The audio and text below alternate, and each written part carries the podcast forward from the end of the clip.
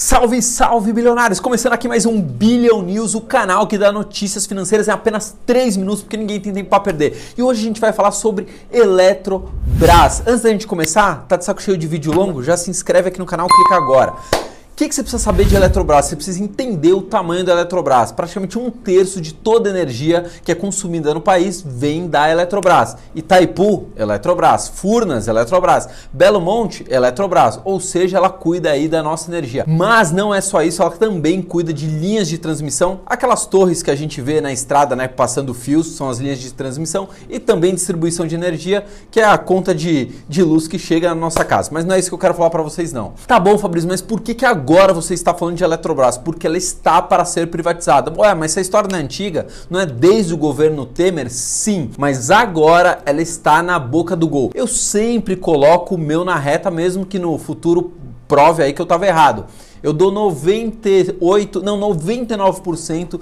de certeza que ela vai ser privatizada. É isso que eu acredito. Você pode estar errado? Posso estar errado, mas eu acredito que ela vai sim ser privatizada pelo seguinte: o senador, que deve ser o relator agora da privatização, que o que é o relator? É a pessoa que vai cuidar, que vai organizar a proposta de privatização. Por que, que as pessoas querem ser os relatores, né? Por que, que uma pessoa quer ser o relator da proposta?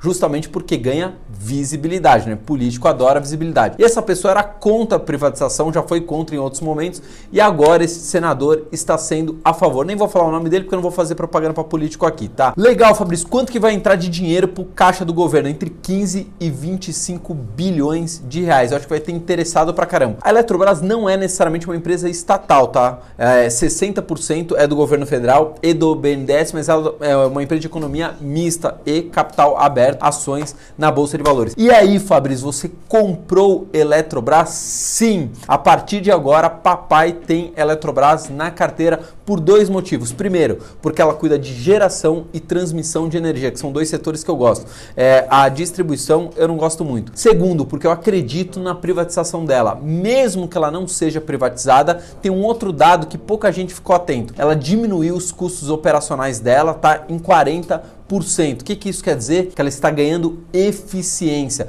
Mesmo sendo uma empresa pública, ela está ganhando eficiência. Manda um negócio aqui para cá, vem aqui, produção. Isso, manda pro papai aqui, ó.